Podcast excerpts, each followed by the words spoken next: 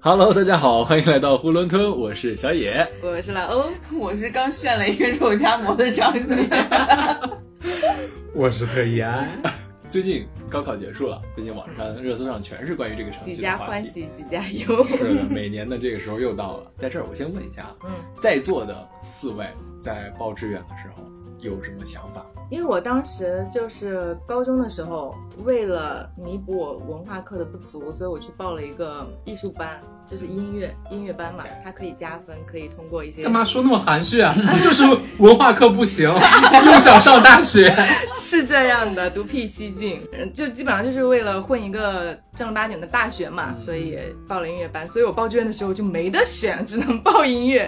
啊，你你报的是音乐，所以学美声的，所以你美声的，是啊啊，所以你发歌这个是有缘由的，唱片公司才是我对口的，真最假的单位。是这样的。所以你没有经受什么编导这方面的培训？没有啊，干嘛 Q 我的专业？这位也是文化课不太达标，不是不是不是，我不是因为文化课不不达标，嗯是因为我本身就很喜欢电影，现在还喜欢吗？现在也喜欢，但是不看了。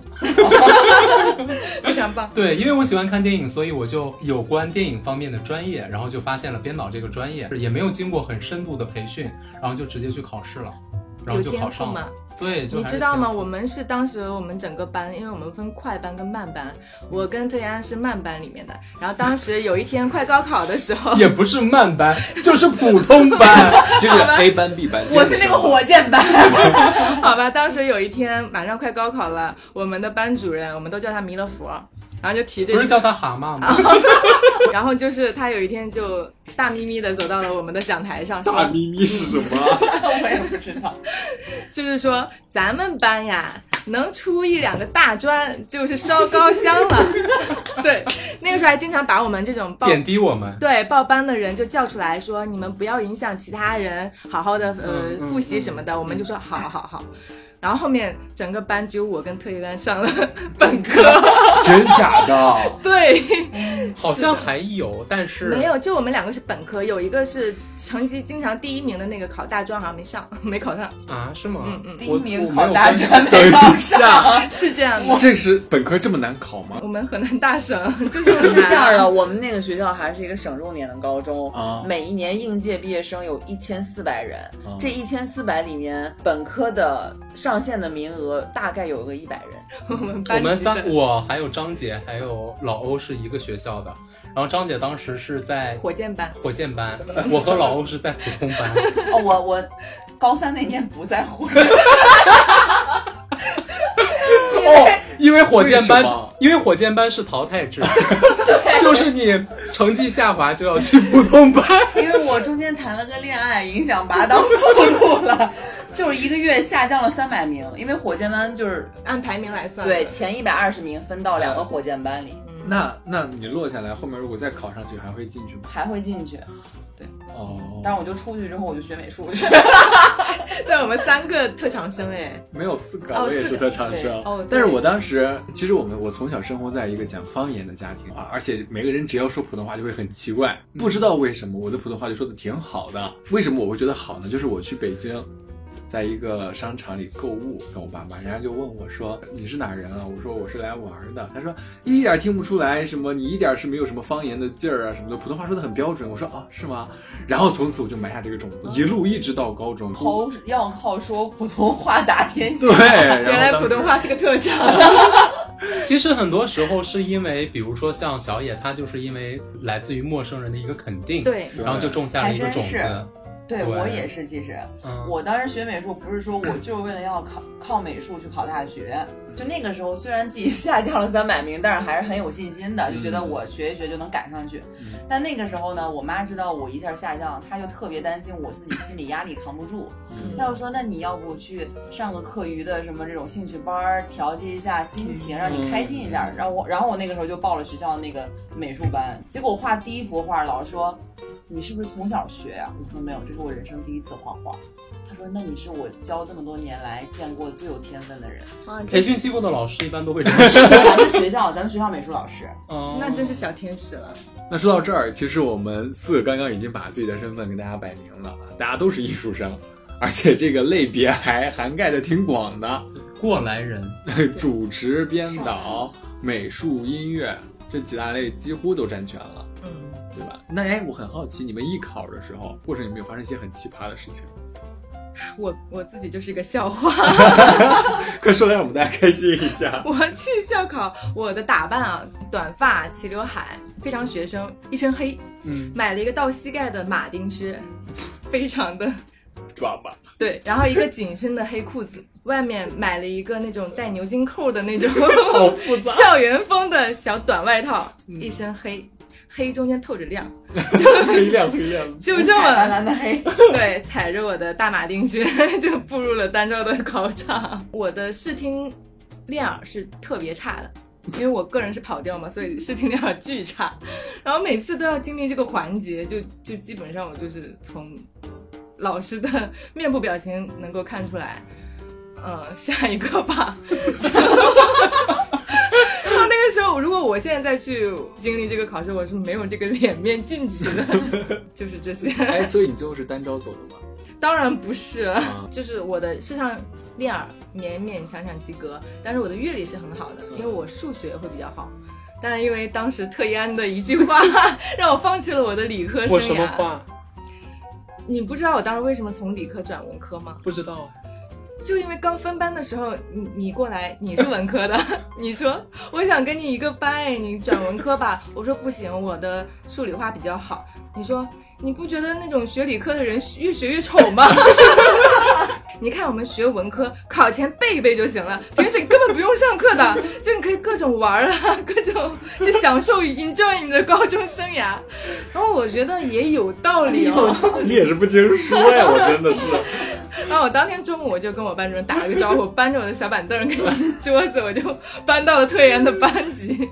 我当时选文理的时候也没有很理性，我但是我就觉得学文的都是大笨蛋，学不会的才去学文的。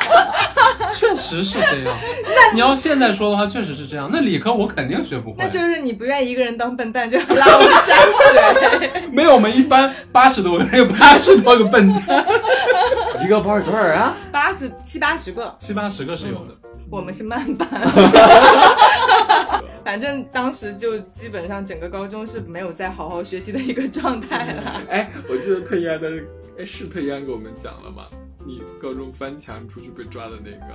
哦不是这个那个是老欧，我高中，那现在我们就浅聊一下高中生涯好了。就既然话题都到这了，因为那个时候我们音乐班没有人管嘛，我们音乐老师也经常翘班，就不来管我们，所以基本上就是呃，大家的晚自习是我们的自由时间。嗯，然后我们那个时候就想逃课，但是门卫是非常难忽悠的，作假过一些请假条，但是后来被发现了。嗯，后面我们发现了一个秘密通道，就是在我们食堂的二楼。其中的一个窗户打开，然后翻出去，然后从那个顶再往下跳，是别人外面胡同人家家的屋檐，我们跳到人家屋檐下，然后顺着那个树就可以下去了。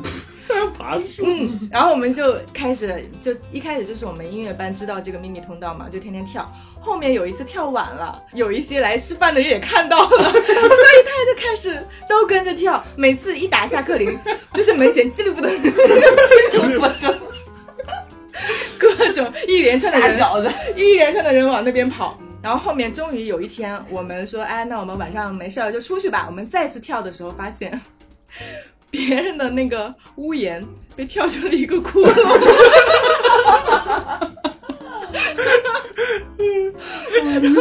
后面我们就不能直接跳，我们要小心翼翼的扒着那个檐，让脚落地绕过那个窟窿。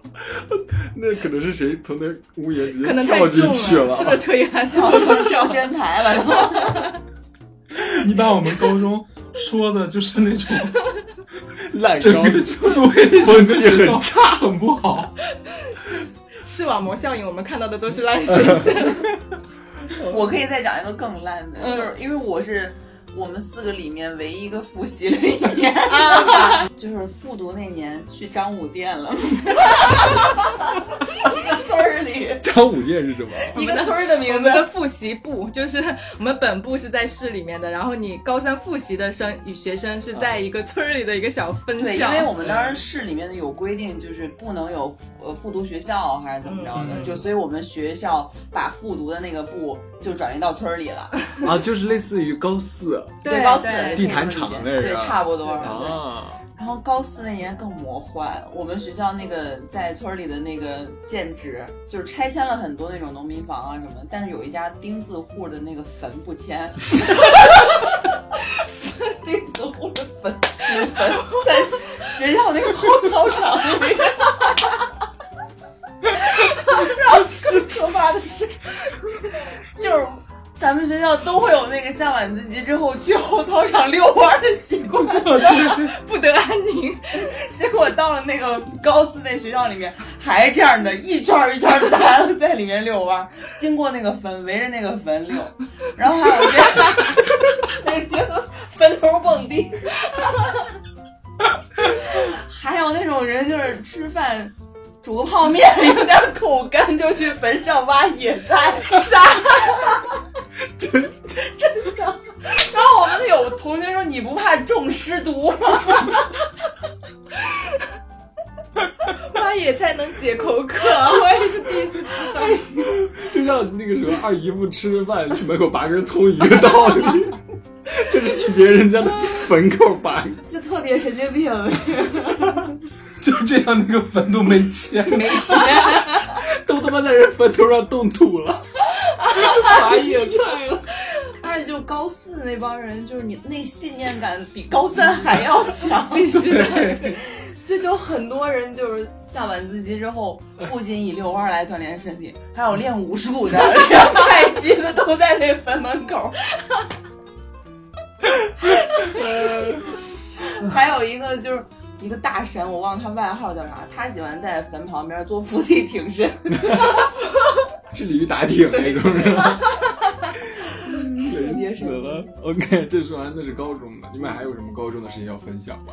我再加一个那个，就是高考我们那个就高四的那个学校嘛，他那个餐厅只有桌子没有凳子，没法儿坐下来吃饭，每个人都端着碗吃我们也是了。，我们也是，就是高三那不是高三，我们高中就每天都是没凳子。每天都是端着碗站着吃饭。然后有一个过来我们学校复读，他经过那年锤炼之后，呃，高四毕业回家吃饭坐着吃，他说我那消饭消化不了，我下不去。哎，你说到这种吃饭，我还想起了我们当时一中嘛，你们还是一中啊？对啊，是重点，真的是对啊，一中应该都是重点，因为我也是是重点，是重点当时是重点当。重点是他妈跳房子，给人把房子跳出个窟窿来。我们那学校好像是往前数过大几十年，是嗯整个河南省四所最有名学校之一。嗯。对哦，就是后面没落了。所以我们当时我们校长还搞了一些什么活动，就学英语，当时还请了李阳疯狂英语啊，那个很火的啊过来我们学校做活动，他给我们制定了一堆，大家都传销日的，对，对大家都聚集到餐厅，因为餐厅很大嘛，对，还要大声的嗯，对，在人群里念英语。是这样的。然后他就给我们给我们说，你们吃饭前我们要背半个小时英语，然后大家都在食堂里面站着在背。然后那个时候，我跟我当时的。楚乔，我的朋友，我们呢，因为吃饭是要占时间的呀。如果说你背完半个小时，你再吃饭就没有时间午休或者出去玩了嘛。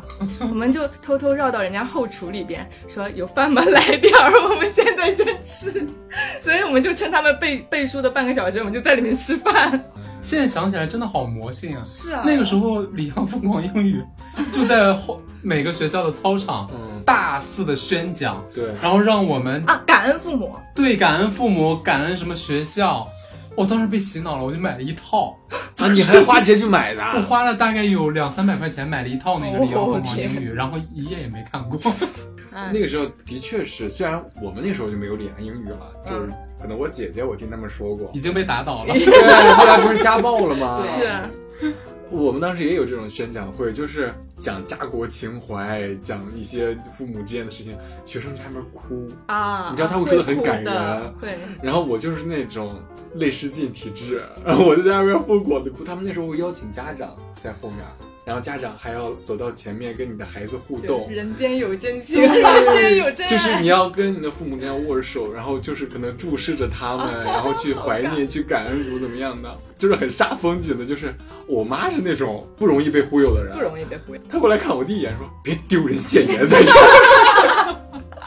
”我记得我当时在听到这个宣讲的时候，周围的人都在呜呜呜的那种。我本来不想哭，然后大家都在哭，就显得我格格不入。你也想哭，我也想哭，所以我就抬头看看天空。哭但是哭不出来。对我真的是想哭，哭不出来。然后就想看那个太阳刺激一下我的眼睛。然后我特别清楚的记得，就我在看天空的时候，我那个脸上被掉了一个那个鸟粪，掉在了我的脸上，然后就更哭不出来。哎，我们还记得高中的时候有没有什么 叫家长的经历？叫过，非常。我记得有一个印象非常深刻，就是跟特一安有关。又跟啊，特一安有关。什么事情啊？我高中没有被叫过家长。不是跟你有关，是我叫家长。我当时因为什么原因来着？后来就叫家长了。嗯。那一天我不知道我爸要什么时候来，中间午休的时候还是什么时候？大家都很乱，在在旁边玩啊什么，然后你就突然冲过来说：“老欧老欧，你爸来了！”我就很莫名其妙，你又没见过我爸，你怎么知道我爸来了？他说：“跟你长得一模一样。”我高中这么讨厌吗？是的。你还记得当时咱俩刚熟的时候是是什么时候吗？因为之前还没有分班的时候，那个时候我跟你也不认识，就只是一个班而已。然后某一天，你就突然拿了一个，就是画了一个小人，简笔画，就跑到我说：“哎，老欧老欧，你看我这个画的好不好看？”我说：“嗯，这个我也不太会。”他说：“哎，你看一下，指点一下吧，怎么样？”就非要让我指点。然后后面就开始跟我搭上话了，我们俩就聊起来，慢慢就熟了嘛。我真的不好烦人啊！你高中的时候。很后面之后，他才跟我说：“哎呀，其实当时我只是找个借口来找你说话。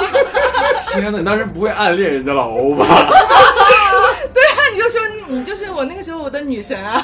哦，对对对，是吗？对，高中时代确实，因为老欧是我们班上很多人的女神，还有那个他的那个好朋友楚乔啊，楚乔是我们的校花，楚乔跟我一起学的编导专业，他学编导了，但是他没考上。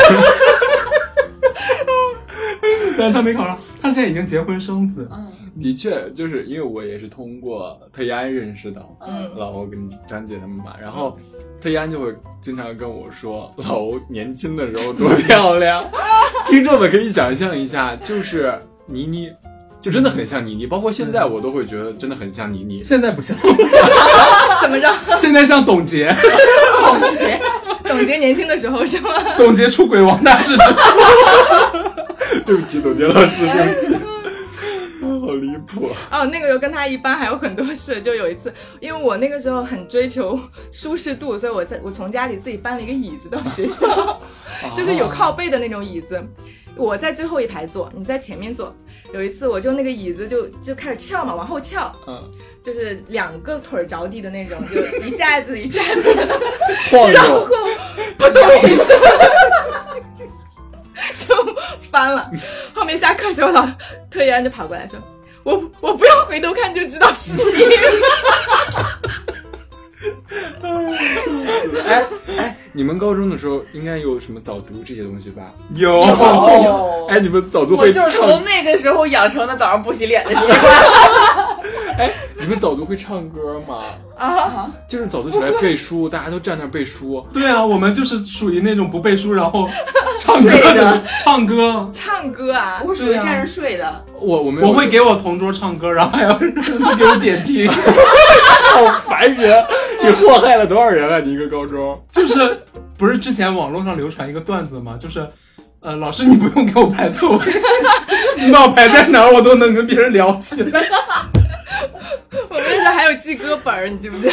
抄歌词。就是上课的时候抄歌词，然后早读和晚读，因为大家呜就站起来，对，就站起来在那读嘛，声音就能盖住。同桌说：“你不要天天给我唱歌，影响我学习。”我也是，我也是，就是早读时候站那儿，大家都乌泱乌泱在那读，就就是浅唱两下吧，然后就开始唱歌。然后我们同桌男生。能不能别唱了？吵到我了，我在背书。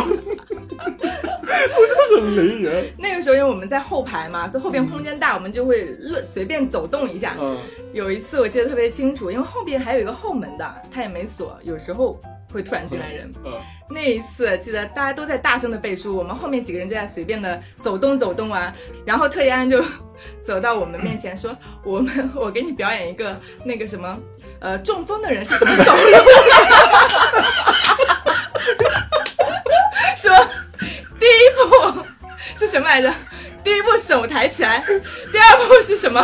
我忘记他具体步骤了。然后第三步走，刚走一步，班主任推门而入。然后我立马转身装作在背书。我说实话，我记得我小时候不是小时候，就高中时候，不止这一次。特一安现在已经以泪洗面了，不知道是开心还是难过。在擦眼泪的。你是不是对不起人家？你也觉得自己抱歉呢？我现在回想起来，我对不起很多人，因为、嗯、我是真的是那种到处跟别人说话，去跟别人玩，所以刚才老欧说的那个，然后你们发现你考上了本科，人家人家都没考上，连第一就上了个大专。因为因为老欧刚才说打扰同学学习玩儿的时候碰见了老师这一幕，我经历了很多次，你知道为什么吗？因为我跟很多人都在说话，而且我坏学生都坐后边嘛，然后就到处跑。我就跟他好多同学都在表演那个中风的人，然后我在高中的时候，基本上就是老师特别讨厌我，就是要放弃我的那种。已经放弃哦，了，已经放弃了。而且你当时表演的时候是正对着那个后门的。好尴尬。对 我都不知道 T 爷以前这么活泼呢。啊，是的，但也很好啊，你们两个考上本科了，还有一个还是重点大学呢。现在后面好像有听说我们那个班主任他后面什么出车祸了，失忆了。他失忆了，他不是那种惨的车祸，是那种小小的就碰撞对一下小，的碰撞。然后失忆了。我们还说要不要去看他，他不是他经常会批判我们嘛，就是说我们不行啊，这样那样，嗯所以我们也都很讨厌他。其对实，然后他是教语文的，然后有一次他就在上课的时候，我就在绞指甲，你还记得那一次吗？我不记得。就是他边上课我就嘎巴嘎巴绞，绞了剪对剪指甲，然后大概剪了四五个，蹦到了你头上，不是蹦到了我头上，他就生气了。为啥？这还问为啥？你的老师上课上音啊哦呢？哦，你在剪呀？我在剪我还以为指甲他在剪。我在剪指甲，然后他到肉了，生气生气了。他生气了，你知道他做出来什么反应吗？他直接就是把那个书本往桌上一摔，说剪剪剪剪剪，一直剪指甲，怎么怎么样，然后他就跑了。他就跑了，他就跑了之后，然后离家出走了吗？把老师气走了。对，就是把老师气走了。但是我就在想，我老剪指甲，他以前也没有生气，为啥这次生这么大的气？然后就有其中有几个不开眼的同学就把目光看向了我，就扭头看我。然后想来想去，大概想了大概有五六秒钟，我就起身出门找他去了。我把他找回来嘛，然后他回来继续上课。然后刚出门就碰见了我们的系，就是年级主任侯主任。啊，我碰见了侯主任，他是教政治的，满脸大胡子那个侯主任。我见了侯主任，我就哭了。对啊，我不知道为啥，我突然间就那个戏精上身。我说侯主任，我刚才在那个剪指甲，把那个谁谁哪个老就是那个樊老师他叫，我说我刚才在上课在剪指甲，我把樊老师气走了。气走了。然后你知道侯主任说了个啥吗？嗯他说：“当一个老师竟然能把学生丢在这儿自己走，因为这件事情，他也太宠你们了。哇！我当时真的哭得更厉害了。然后我说老师，我知道错了，怎么怎么样的，就跟就就跟那个系主任一直在说承认错误嘛。嗯然后他就一直在说那个老师的不是，他说你回去吧，你不用管了。哎呦，对，以至于后来。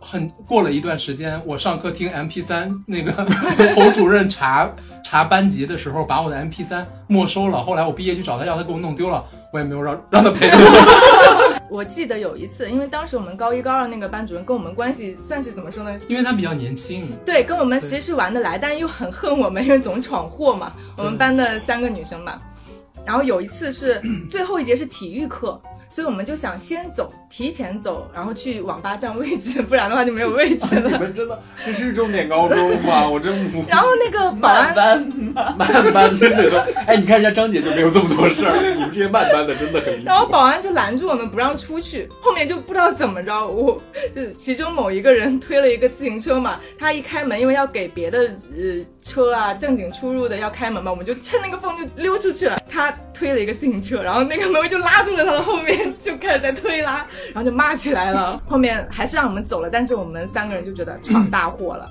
我们班主任肯定因为这件事又要被骂了，当时我们就开始有那种嗯护犊心理，对，我们就说，要不我们三个先去向系主任承认错误吧，不要让他骂我们的班主任。因为当时我们班主任他有一次在班上班会的时候坦言说，他做噩梦都是在帮我们三个人擦 擦屁股。因为你们三个是女生，嗯，然后他特别害怕就是女生出事儿，因为他知道男生即使就跑出去或者请假不回来啊怎么样的，也不会出什么大事儿。嗯，对，那我们接着聊艺考，这也没想到一个艺考一个单招扯出这么老远来。哎，你们艺考的时候有那种感觉自己撑不住、绷不住、大哭的时候，没有，我没有。你有吗？完全没有。艺考对于我来说是一个很稀松平常的考试，因为我们单考就是那叫啥？单考叫啥？校考。校考。之前有一次省考嘛，嗯。然后省考的时候我的成绩特别高，嗯，就基本上是只要文化课过线，嗯。就是学校就是有一批学校是可以随意上的，嗯对，但是无奈就是我文化课差了一分儿啊，分数线，天哪！对，就没有办法走省考的那条通道。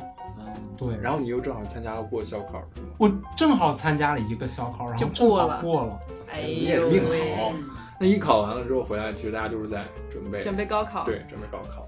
我想起来当时高考那一天，因为是要起得很早嘛，去考场，我爸妈都还在睡觉。然后呢，我自己为了醒神儿，我想自己给自己冲泡一个饮料吧，我就泡了一个那个雀巢的呃柠檬茶，嗯，泡完之后我说呃装到我的杯子里面，我说带到考场里面可以润润嗓子呀什么的。茶冲出来就是淡黄色的，一路上颠簸流离，我的那个饮料就颠出沫了，然 后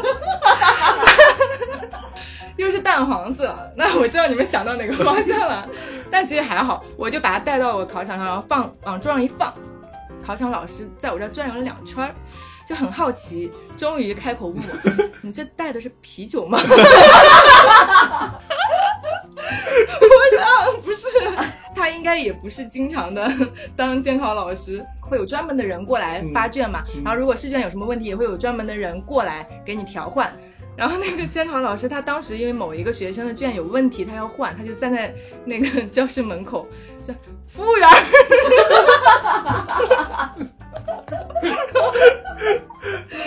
就嘴瓢，瞬间我们考场那种严肃的氛围就没有了。我记得高考的时候，我的高考都比较平稳，因为本来也不怎么会，所以也没有什么压力和包袱。高考的时候非常轻松，而且卷儿写的就基本上高考那个数学考完之后，我就能估出来我的分儿了。嗯，对，然后跟我估的分儿一一样，就是我最后的得分跟我估的分儿一样，就是我高考数学是二十一分，然后就是 还用估吗？对，就不用估了嘛。你知道，但这个还是有渊源的，你知道是啥吗？就是因为我跟老欧在高三的时候坐的特别近，应该是前后桌还是同桌的关系。他数学好一点，因为他毕竟是理科来的嘛。这个鬼！然后我的数学是超级不好。高考之前一段时间，他突然间去找数学老师补习，你知道吗？本来大家都是同一个起跑线挣扎，你突然间去补习，然后我也去补习了，但是我补习显然是没有效果的嘛。在补习我的时候就说这个应该怎么做呀，那个应该怎么做呀，然后我就不会。他说你这个也不会吗？这个也不会的话，没有办法给我辅导，然后就大概我说没事儿，老师你就给我辅导辅导基础的公式就行，反正我到时候那个数学考试我就能写到哪儿算哪儿，我就往上编把它写满。然后果然是编导。受到了老欧的刺激，去参加了补习班。但是呢，依然没有效果。就白扔了那些哎钱。，你知道当时还有一个同学就私下悄咪咪的跟我说，他知道我去补习之后，他说：“哎呀，你你真的是可以补习一下，冲刺一下，因为你在这方面还是有天赋的。但是你像王楚乔啊、特约安呀，就没有必要浪费 那个钱。我真的完全没有过说我要补习的想法，纯粹是看见老欧他提前开始卷了，你知道吗？他突然间去，因为因为我们班还是有一些基础比较好的学生，比如说我们不会啊，就是会问他呀什么的。突然间有一天，我发现这个人变成了老欧，就是他有能力给你讲题了，我就慌了。就本来大家都不行，你突然间行了，我就不，我就要去那个啥。哦，我当时记得有一次叫家长，我妈回来还跟我讲，她说老师还告呃不是老师告状，是有的同学告状，说为什么就是老欧平时也不上嗯不学习，就考前复习一下就名次就比我高。肯定不是我告的状。你说完这，你说完刚才那个故事之后，很难怀疑不是觉得你。就是你。真的不是我，不从来不会告老师。那既然我们说到这个高考前卷的这个事儿，哎，你们就备战高考冲刺这段时间，你们有做过什么？就是真的是拼了命学吗？我就高考前一个月啊拼命，因为我觉得这个时候效率是最高，性价比极高。我最后高考，我觉得也就是靠着高一的那个基础，我最后考了五百分，嗯，嗯，然后那五百分，高了。对啊那，五百分里面有二百五是英语加语文，这是初中的基础了。天，的确是。然后后面那四门你随便考一考，就那那就后面那两年你学不学，其实你四门平均下来也就考个七十分儿，对不对？你像推人也就二十一啊。对，就是其实你你做一些基础的，你差不多就能达到一个分数。嗯，人家 A 班的摆烂都比你们这个 B 班努力学习报班的人考得好。但是相对来说，就比如说像张姐这种，他们有很强的基础，然后学习一直比较靠前的这种，其实现在回想起来，那个时候压力会更大。嗯但是像老欧和我就是那种学霸焦虑了。嗯，对，但是像老欧和我这种就完全不知道罐子不知道压力两个字怎么写。就考完了就解放了。对，考完了就解放了。真的是。艺考的证下来之前，还每天本来是住校，但是住校晚上十点熄灯没法学习啊。我就跟老师说：“老师，我想走读，我晚上回家之后还能再学一会儿。”哎呀，把老师感动的呀！哎呀，给我妈爸感动坏了，赶快给你办什么自行车、电动车安排上来回跑吧。跑了两周下证了，下证之后晚上回家没事儿干呀。就成绩下降了。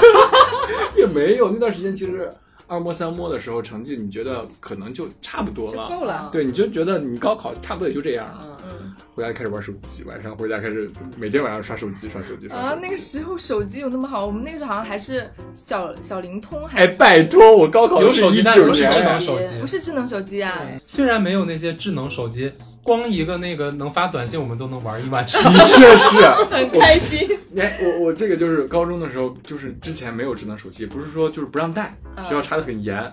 你就买了个老人机，好家伙，每天晚上躲在被窝里玩那个贪吃蛇。现在回想起来，其实高中那会儿相对来说是比较纯粹的。当时老师有说过一句话说，你们高中毕业以后，其实很难再有机会一下吸取这么多知识了。这个是我现在回想起来比较认同的。嗯，知识巅峰了。知识的纯粹，我们之后很多时候再去，比如说学习也好，或者是在职场上的提升也好，是比较有目的的。哎，那我想问，如果现在让你们再读一遍高中，尤其是高三，你们愿意吗？我觉得可能不会有当时的心境了。你的这个设定，如果是说整个人生观念都从那儿重来，我是愿意的。嗯，但是你如果带着我现在的一身疲惫，对。然后再去重复高中的那个的话，我是绝对没有耐心的。哎，但是我觉得，如果有我们现在的认知，其实知道高中的时候你去提升你自己的分数，然后高考作为一个跳板、跳到一个好大学，是回报率最最最高的一个事情。所以，其实对我来讲的话，如果真的可以带你现在的认知，嗯，时光倒转的话，我可能就不参加高考。直接去学一些专业性的，，对，我想做什么就做什么，其因为我觉得意义不大。嗯，也是，因为我们不需要大学的那个环境去给你，而且你想，我们高中那会儿完全就不是人样，咋就不是人样了呢？因为每天你想那么小的年纪很容易困，但是每天睡眠都不足。其实我还挺享受，因为我觉得那个时候，感觉生活有奔头。就是大家都有一个很明确的目标，对给你安排好了，嗯，对就照着去做，然后还可以忙里偷闲的。是的，嗯就像现在你考研，如果完全放给你自己，嗯，我其实其实这就是我想排斥的。嗯，为什么人需要别人给你安排目标？我知道，就考研还算好，还算有一个清晰的目标。嗯你像我们在职场里想要自我提升，那真的是茫茫的 无头。那真的是不知道怎么提而且。对你根本就不知道会有什么回馈，嗯你知你不知道这条路是不是对的，没有一个很很快速的反馈。我刚才听完张姐说的那个，其实我就在想，是不是很多好学生都会有这种心理，因为他们在那个阶段，他们接受的压力比我们这种坏学生接受的压力要更大。你可能那个那个时候就是学习是最主要的嘛，但是我跟老欧，我们基本上很少学习。我那会儿就每一期的看电影杂志都会买，其实来讲，我算是高考这种机制的既得利益者，嗯。嗯，但我其实我就是很不认可这样的成长方式的。对，我觉得它很压抑你的创造力，因为算。我现在还是算一个创意工作者。对，有时候就在想，比如说我们如果是有孩子的话，就是你会不会让他加入到这种不会，千军万马过独木桥的？绝对不会。我当时我的家庭教育就是不强求我，无所谓，反正也知知道我学习从小就不好。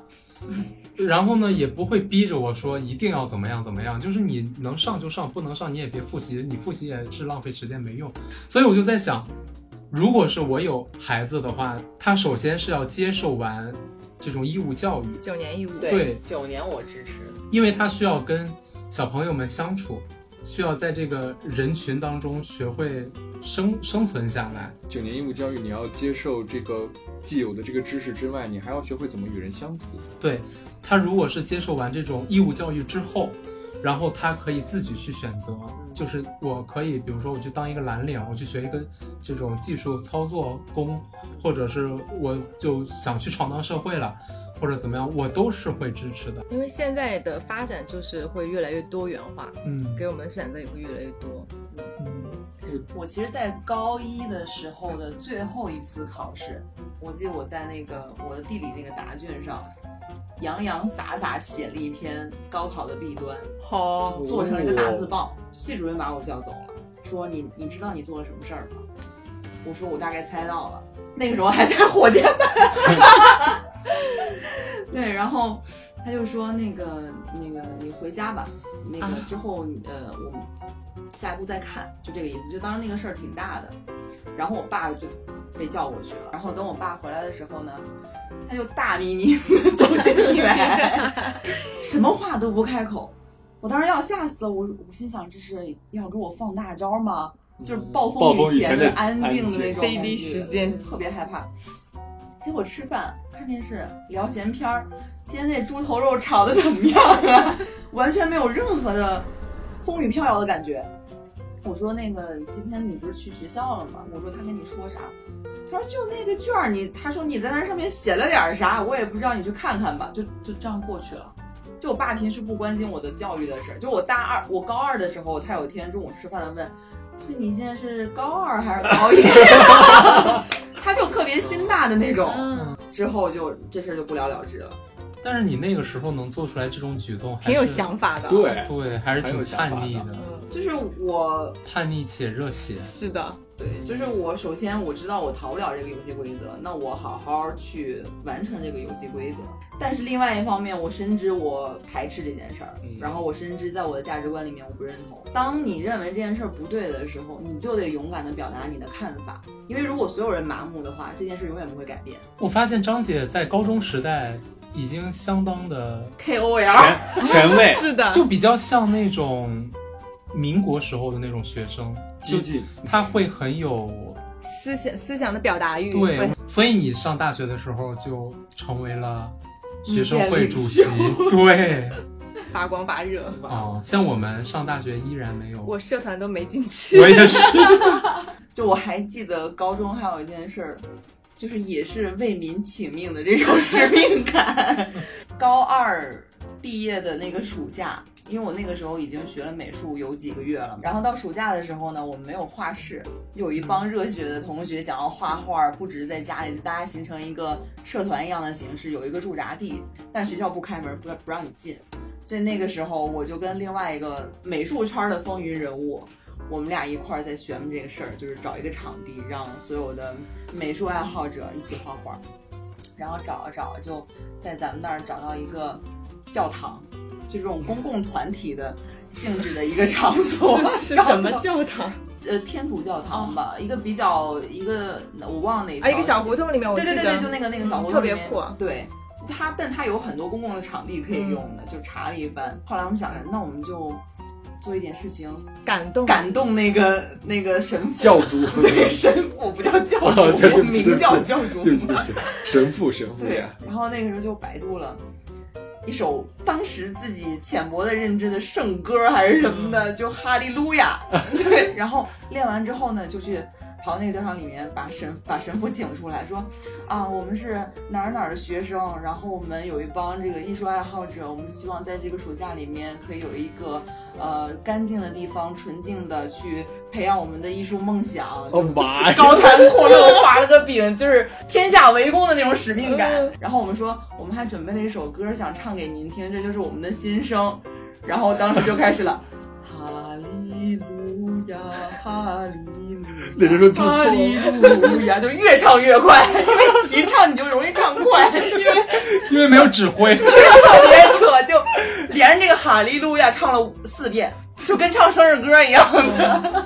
哈利路亚，哈利路亚，那个教主，叫什么，那个神父，那个神父，拜托你查清楚，这是天主教，你查的好像不是天主教了。吗？真的很敢为人先。然后呢？给你们了吗？没有啊。那其实我们刚刚说了这么多，高中时候发生的各种各样的事情。你们觉得你们的高中是在什么时候结束的？就有没有这样一个标志性的事件，让你觉得，哎呀，我的高中真的就结束了？我觉得我那个结束是结束于一个放弃的。嗯，对。是三百名之后。不是，那也太早了。刚上高中三个月就结束了，我的高中开始就结结束了，还没开始。我不是说我高中读了四，我复读了一年嘛。哦。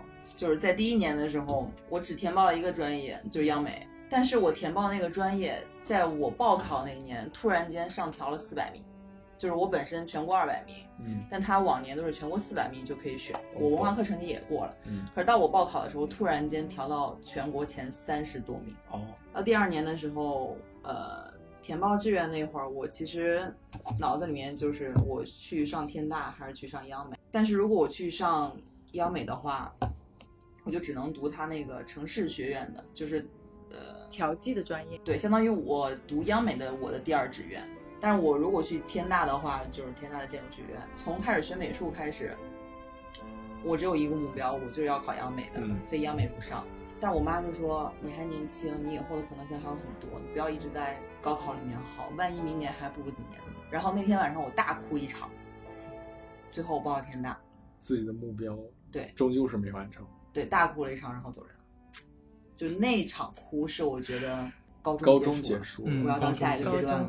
哦，好伤感。天呐，真的是，我曾经都在我 QQ 空间里面写篇文章，就是 C A F A，我永远的梦。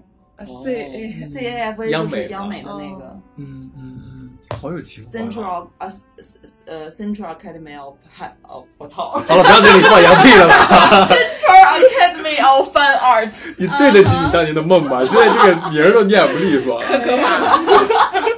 老欧呢？我呀，我其实标志性的一刻就是某一天，我爸从招生办回来之后跟我说：“档案被叫走了。”嗯，他当然很淡定，因为我跟我性格有点像，因为不光长得跟你像，性格也像，大咪咪的。当时报志愿的时候，他们就拼命的不让我报那个外省的，因为我当时选学校，我就是看哪个学校认同通招的成绩，嗯嗯，我才有资格去上嘛。我就开始翻翻翻，我找到一个绿化很好的，看起来 绿化 你对学校的要求真的是对就很很漂亮的一个可以学校，遮阴的，法租界的。就很好看，它的图书馆也巨好看。嗯然后我就决定了一定要上这个大学。但是他当时只在我们省招五个人，理科三人，文科俩人，相当于就在我们省招两个人。嗯 我当时要要报的时候，我爸妈拼命的阻拦，嗯说你想好呀，你报这个基本上都不太可能的。他想让我报我们本省的一些学校，我说报那个更不可能，那个分数线肯定要，就是我考不上的。然后后面就一直说，还给我老师打电话让我劝劝劝我嘛。嗯后面还是硬不过我，最后说那你自己看吧，你自己做决定就好了。报了之后呢，我就觉得啊，反正尽人事知天命，我能做的就做完了。反倒是我爸天天往招生办跑，然后他有一次他就在人家那那个工作人员背后嘛，也是看着那个电脑，就是我的名字刚好就在那个屏幕上面，然后显示的是红色。我爸就说：“哎，这个人的名字为啥是个红色呀？”我 然后人家说：“哦，红色就是被调档的意思。”然后调档是什么意思呀？就是被学校录取了，被学校抽走了档案。然后我爸说：“哦，行，知道了。”然后就回来了，然后就跟我讲，我说：“嗯，然后行吧，知道了。”你们你们父女俩还真的是，很淡定。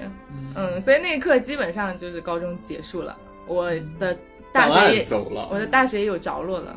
我的高中结束，其实现在想起来也挺。我的高中，我我真的觉得高中结束了，其实是源自于我的一个公益行动。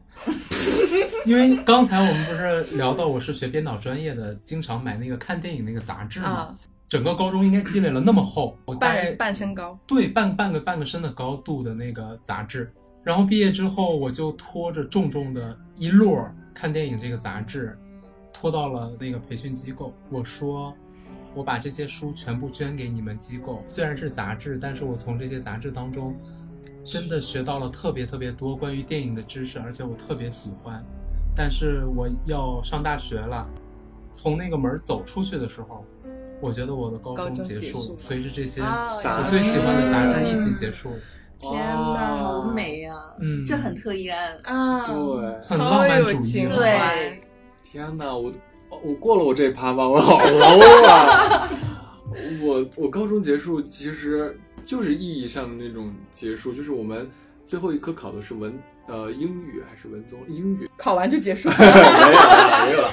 考完之后，我们不都是大巴车接送嘛？啊所有的一群考生上了大巴车，就开始特别轻松的那个聊天的氛围和环境，大家就在里面嘻嘻哈哈的，还唱歌。后来回到学校，一进教室，班主任站那等着呢，啊就开始哭，每个人都在哭，不管男生女生。哭完之后，老师最后说的：“那你们的高中生活到这里算是结束了，祝大家能够有一个更美好的未来。小野刚刚描述的，就他们高考完是坐大巴走的嘛，一群人在大巴上，我突然脑海里浮现了一个电影画面，就是毕业生。啊，毕业生的是的，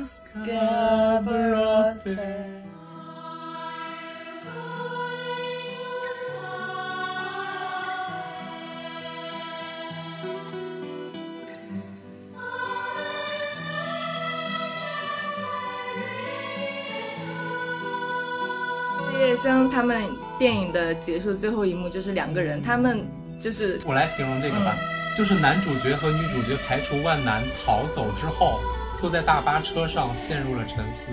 他们虽然离开了挣脱出了一个挣脱出了当下的束缚，，对但是却笑着笑着，里边充满了迷茫，就是不知道未来的路在哪儿。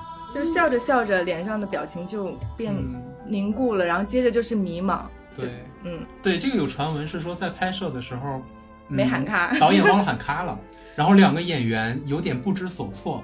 但是在看整个剪辑的成片的时候，就会发现他们两个不知所措的神情，刚好代表了毕业生当下的心情，所以就成为了影史上非常经典的一幕。但我觉得这个一定是导演有设计的，嗯，因为这是坊间个其实传的嘛，但这个是它扣确实是紧扣个它整个电影的核心，是的，是的。嗯那个表情。对，所以可能毕业生当时的那个情景，是我们不管是各种各样的意味着高考结束各个场景的一个通用的吧。大家可能都会觉得，我突然间完成了任务，又突然间迷茫迷茫了方向。对，嗯，嗯，好想说一句很土的话，愿你走出半生，归来仍仍是少年。